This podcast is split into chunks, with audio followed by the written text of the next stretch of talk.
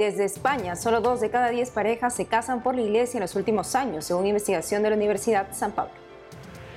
En Uruguay, el gobierno de Luis Lacalle se opone al proyecto de ley que promueve la eutanasia aprobado en la Cámara de Diputados. Inicia la cuaresma haciendo los ejercicios espirituales según el método de San Ignacio de Loyola sin salir de casa. Le explicamos cómo. Desde Chile, la iglesia ejecuta un plan de ayuda humanitaria para los damnificados de los graves incendios forestales. Invoca más apoyo. Conmemoramos este año el 750 aniversario de la muerte de Santo Tomás de Aquino, considerando el valor perenne de sus enseñanzas. Hola amigos, hola Eddie, ¿cómo estás? Bien, gracias Natalia, un gusto estar contigo como siempre y con esos televidentes desde nuestros estudios en Lima, Perú. Bienvenidos a su noticiero con enfoque católico de WTN Noticias. Yo soy Natalie Paredes. Soy Eddie Rodríguez Morel, gracias por acompañarnos. Empezamos las noticias desde España con una reciente estadística que revela una crisis en el sacramento del matrimonio, sobre lo cual la Iglesia debe actuar. Sobre esto y más informa nuestro corresponsal Nicolás de Cárdenas. Saludos desde Madrid, desde donde les informamos de que solo dos de cada diez matrimonios se realizan en España a través del rito sacramental que ofrece la Iglesia Católica, según se refleja en un reciente estudio. Según el informe Transformación y Crisis de la Institución Matrimonial en España del Observatorio Demográfico de la Universidad CEU San Pablo, las bodas por la Iglesia se han desplomado desde 1976 y de manera destacada a partir del año 2001. Si en 1996 los matrimonios por la Iglesia Católica fueron casi 150.000 y representaban el 77%, en el año 2022 solo se celebraron algo más de 34.500 matrimonios religiosos, la inmensa mayoría católicos, de un total de más de 178.000, lo que representa el 19%. Si nos remontamos a 1975 y en España hay un 83% menos de matrimonios católicos. Además, los españoles se casan cada vez más tarde, hacia los 35 años las mujeres y los 37 los hombres. Por otro lado, según el estudio, la probabilidad aproximada de que un matrimonio termine en divorcio estaría en torno al 50% en números redondos, si se aplica a los que se casan. La escasez de matrimonios y el índice de fracasos nupciales afecta gravemente al índice de fecundidad, pues el número medio de hijos por mujer decae según el tipo de compromiso que establezca. El Observatorio Demográfico denuncia la escasa importancia que se da a estas cifras por parte de los poderes públicos, lo que denota un muy mal síntoma de la salud social de nuestra sociedad. Y el próximo fin de semana la Iglesia celebra un congreso de laicos centrado en revitalizar el primer anuncio en una sociedad cada vez más secularizada. Ahora no podemos dar nada por supuesto sobre la evangelización de la sociedad española. Esta premisa expresada por el director del Secretariado de la Comisión Episcopal para los Laicos, Familia y Vida, Padre Luis Manuel Romero, es la que da sentido al encuentro de laicos sobre el primer anuncio que se celebrará el próximo fin de semana en Madrid bajo el lema Pueblo de Dios unido en la misión. El encuentro tiene dos objetivos, el primero de los cuales es tomar conciencia de que estamos llamados a anunciar el mensaje de Jesucristo con nuestras palabras, pero especialmente con nuestro testimonio. El segundo objetivo es que el primer anuncio debe tener una dimensión comunitaria, eclesial, y que la Iglesia se plantee cómo evangelizar en la sociedad actual. Esto es fundamental, según el Padre Romero, porque no tenemos la receta y estamos explorando caminos. A este encuentro han confirmado su asistencia más de 700 personas, la mayoría laicos, así como 75 presbíteros, 6 diáconos y unos 40 obispos, según ha detallado María Bazal, madre de familia y miembro del Consejo Asesor de Laicos de la Conferencia Episcopal Española. Y no por esperables han sido menos comentadas las declaraciones del cineasta Pedro Almodóvar, quien ha asegurado que le estremece, para mal, el rezo del Santo Rosario.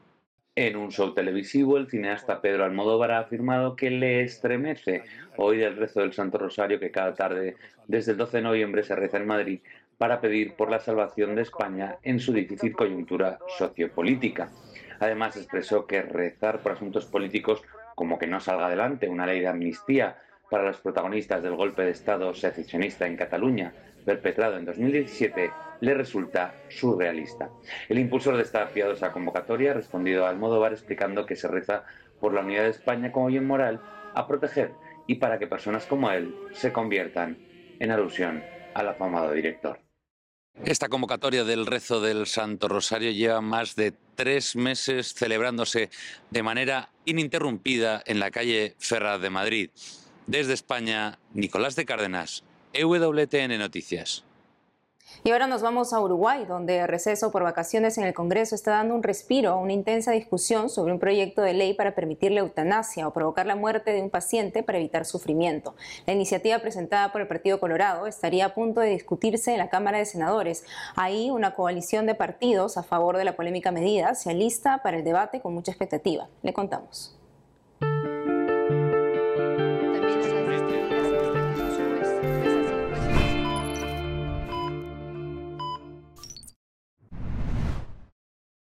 En Latinoamérica, Perú, Ecuador, México, Uruguay y Cuba buscan legalizar la eutanasia. Uruguay. En Uruguay la legalización de la eutanasia volvió al centro de la agenda política en octubre del año pasado. Fue luego de que la Cámara de Diputados aprobó un proyecto de ley para autorizar esta práctica. Miguel Pastorino, máster en bioética y profesor de la Universidad Católica del Uruguay, dijo en EWTN Noticias que el Poder Ejecutivo está en contra de la eutanasia. Aclarando que en Uruguay, por nuestro nivel de cuidados paliativos, que es el más alto de toda la región en cantidad de cobertura y en calidad, casi más de un 70% de la población tiene asegurado cuidados paliativos. Es decir, no que le alarguen la vida, porque hay gente que confunde eso, sino tener calidad de vida hasta el final, alivio del dolor. Nadie en Uruguay debería morir sufriendo dolores insoportables. La ministra de Salud Pública dijo claramente, es innecesario en Uruguay, no hay demanda social y esto además puede abrir, puede abrir a muchos nuevos peligros. El especialista en bioética también dijo que el único argumento de los legisladores uruguayos para legalizar la eutanasia es que cada quien sea libre de decidir si quiere morir o no. Yo entiendo que en otros países el argumento del sufrimiento puede ser fuerte, pero en Uruguay, con el nivel de atención en salud que tenemos y la calidad de vida que pueden dar los cuidados paliativos hasta el final, no puede haber argumento de que hay gente que vaya a sufrir en forma insoportable. Si eso sucede es porque tiene mala atención médica, pero entonces la solución es mejorar la atención médica. Es decir, hoy es posible científicamente que se alivie el 95% del dolor físico. 95%. El experto en bioética indicó que la mayoría del Senado está a favor de aprobar la eutanasia. Se espera su decisión este 2024.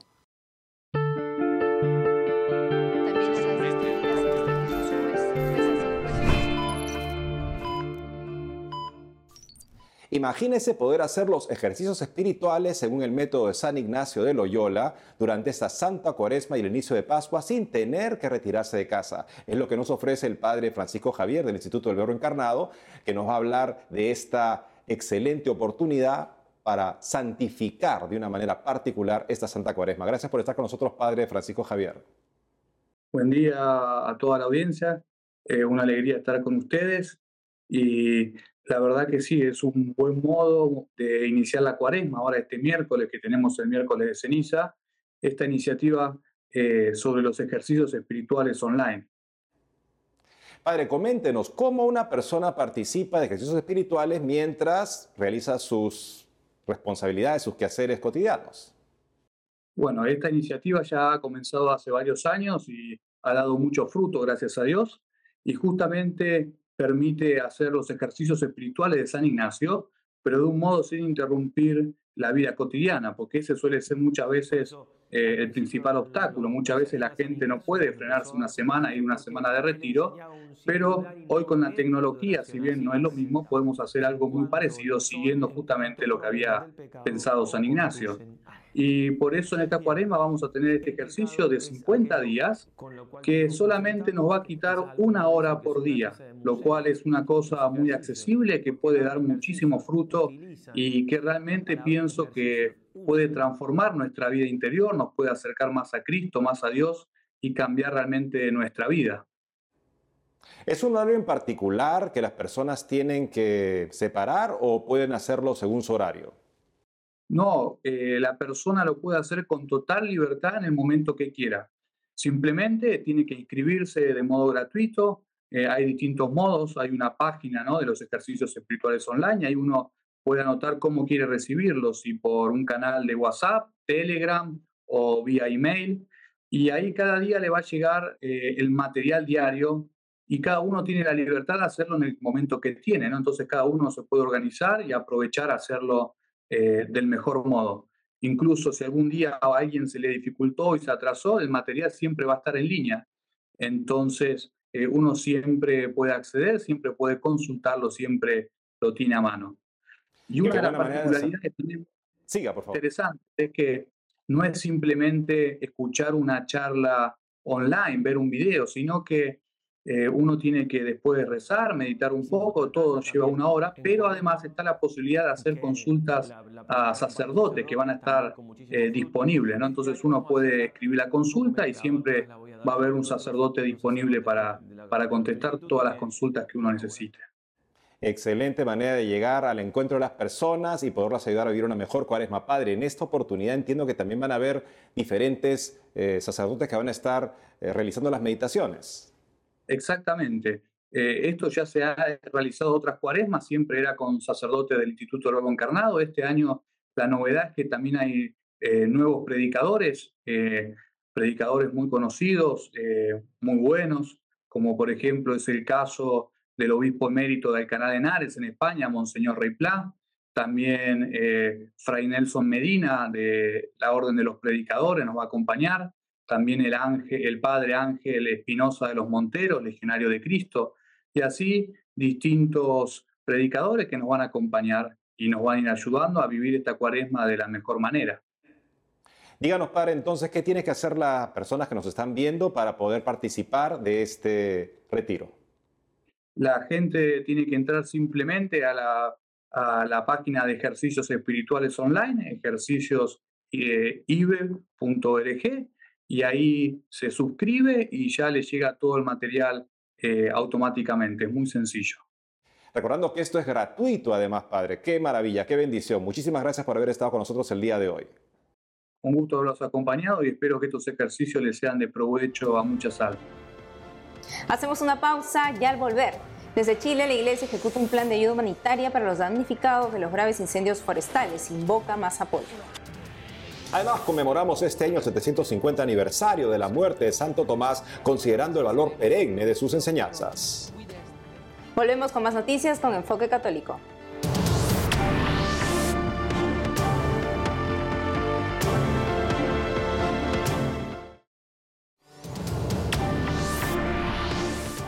Ahora nos vamos a Chile para contarles que Cáritas en el país continúa aumentando sus esfuerzos para asistir a las personas afectadas por los devastadores incendios forestales que azotaron el centro y sur del país desde el 2 de febrero último. Catherine Mella, coordinadora nacional de riesgos y emergencias de Cáritas Chile, nos hablará sobre esta información y nos ampliará más sobre esta labor. Estimada Catherine Mella, es un gusto tenerla con nosotros en EWTN Noticias.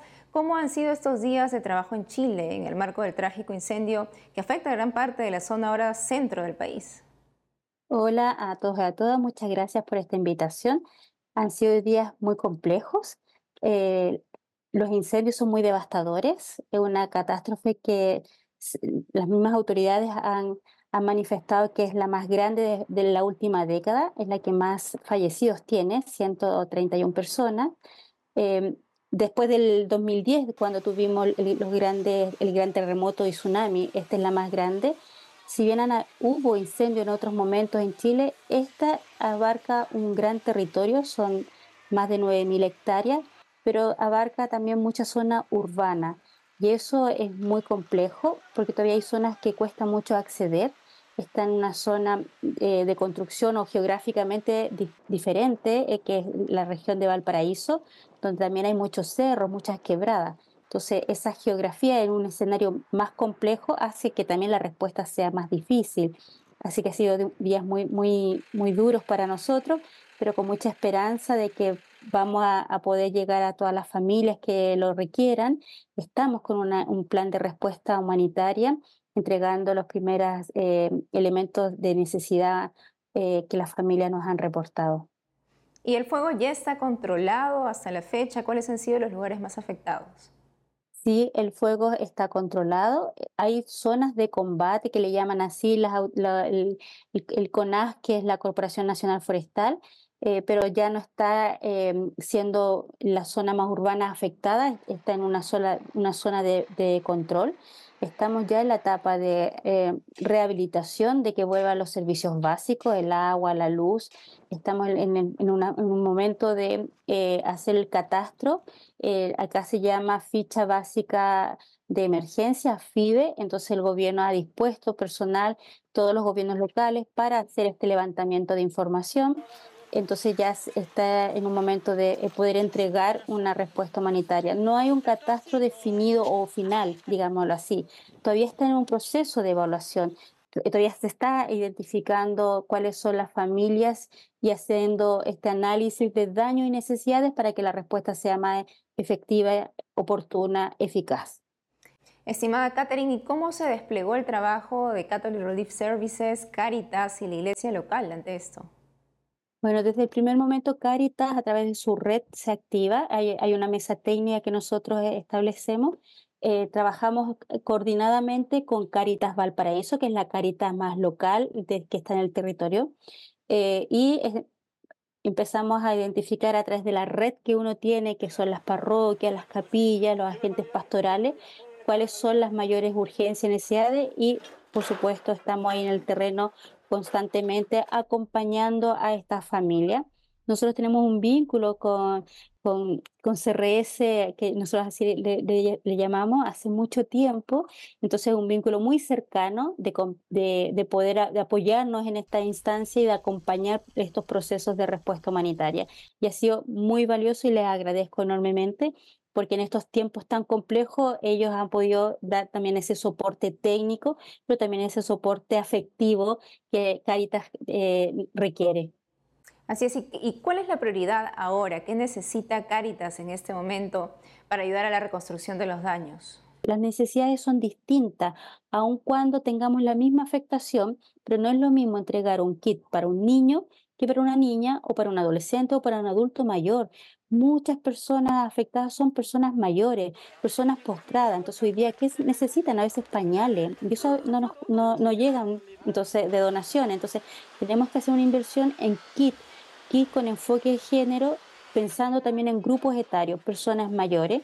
Y también tenemos la línea de, de alimentación, que si bien el Estado, las organizaciones está cubriendo la alimentación, tenga por seguro que en un mes más, en dos meses más, estas familias lo van a necesitar, porque también perdieron sus medios de vida. Hoy día hay un dolor, un dolor grande en la gente y necesitamos trabajar también salud mental, primero auxilio psicológico. Entonces, de manera transversal, hemos diseñado nuestro plan esta línea y es lo que hoy día estamos eh, solicitando que nos puedan colaborar para poder llegar a 500 familias con lo que ellos necesitan, que, que sabemos que mucho más, pero lo que Caritas podría hoy día recurrir eh, con la colaboración de que todas las personas que nos ven nos pueden aportar a entregar estos implementos. ¿Se puede encontrar seguro en la página de CRS? Sí, sí, sí, por supuesto que sí. Y también en nuestra, en nuestra página de caritachile.org también encuentra los datos de la campaña. Perfecto, Catherine Mella, muchas gracias por lo que nos ha comentado. Gracias por estar en EWTN Noticias. Muchas gracias a ustedes por esta invitación y los invitamos a, puedan ingresar a la página de CRS y ahí encontrarán los datos para aportar a nuestra campaña. Y ahora nos vamos hasta la abadía de Fossa Nova en Italia para conocer el legado de uno de los doctores más célebres de la Iglesia. Ahí el programa Vaticano de EWTN indagó sobre las enseñanzas de Santo Tomás de Aquino. Este año conmemoramos el 750 aniversario de su muerte. Veamos.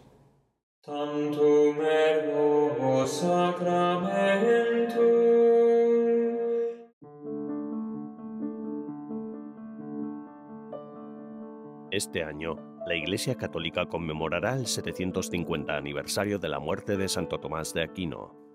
Reflexionando sobre la agitada vida y la obra intemporal del doctor angélico, el padre Serge Thomas Bonino, presidente de la Academia Pontificia de Santo Tomás de Aquino, compartió algunas reflexiones sobre la actualidad del pensamiento del teólogo medieval. Santo Tomás, Santo Tomás es, ante todo, un hombre en busca de Dios de niño, las primeras palabras que sabemos que pronunció fueron Quides Deus, que significa ¿qué es Dios? Así pues, es un hombre que buscó a Dios durante toda su vida, con los compromisos de la vida religiosa, además de buscarlo intelectualmente. E l'ha cercato con l'intelligenza. Nacido en el castillo de Rocaseca, al sur de Roma, Santo Tomás pasó su juventud en el monasterio benedictino de Montecassino. Tras ingresar en los recién fundados dominicos, comenzó sus estudios en Nápoles, prosiguió sus estudios y enseñó en París, y regresó a Italia en dos ocasiones. La primera a Orvieto, donde compuso el propio de una misa y un oficio para la festividad del Corpus Christi, y la segunda a Roma, donde ejerció de teólogo papal y comenzó a escribir su famosa Suma de Teología. E poi, alla fine della vita, Al final de su vida regresó a Italia después de haber enseñado en París por segunda vez, concretamente a Nápoles, y en 1274, desde Nápoles, fue llamado a participar en el concilio de Lyon. De camino a Lyon se detuvo en una abadía. Agotado, muy cansado, murió en la abadía de Fossanova. è morto eh, nell'abbazia di eh, Fossanova. Aunque han pasado 750 años desde que el gran teólogo y doctor de la Iglesia falleciera en la abadía cisterciense de Fosanova, el pensamiento de Santo Tomás no murió con él. Al contrario, su pensamiento ha seguido desarrollándose a lo largo del tiempo y hoy se conoce como tomismo vivo.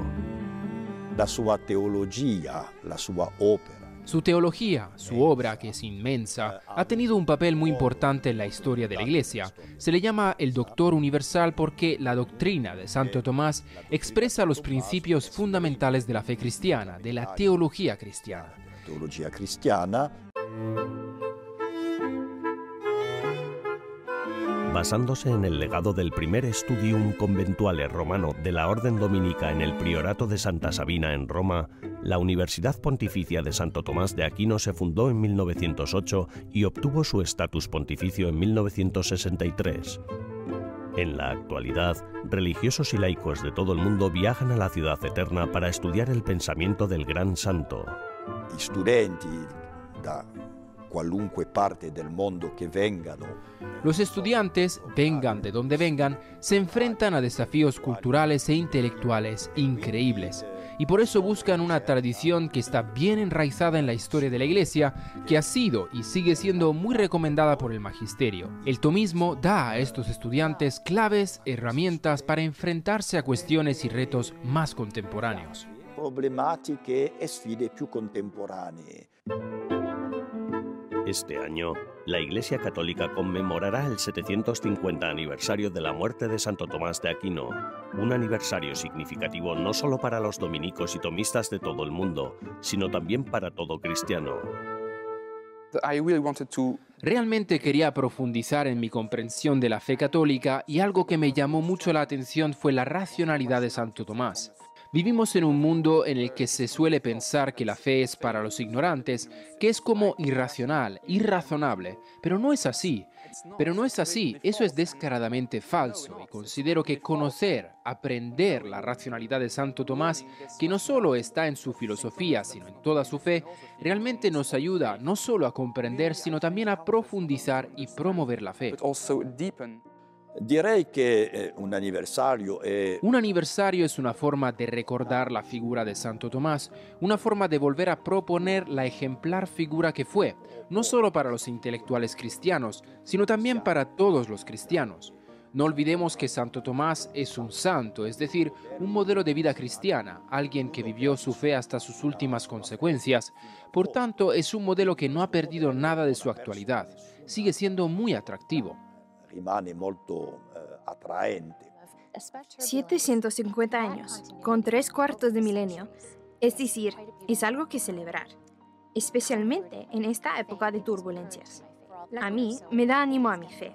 Papas, teólogos y concilios han recurrido a él y a su obra durante todos estos años. Así que creo que merece la pena celebrarlo. Gracias a Dios, la fe resiste la prueba de tiempo. Gracias a Santo Tomaso de Aquino por darnos un base tan sólida. for giving us such a solid foundation. Tantum ergo sacramentum Esto ha sido todo por hoy amigos, gracias por haber llegado hasta aquí al final del programa. Gracias por acompañarnos, no dejen de seguirnos por las redes sociales y también de lunes a viernes a las 12 del mediodía hora de Miami en Radio Católica Mundial y su programa Más que Noticias con un servidor. Hasta entonces.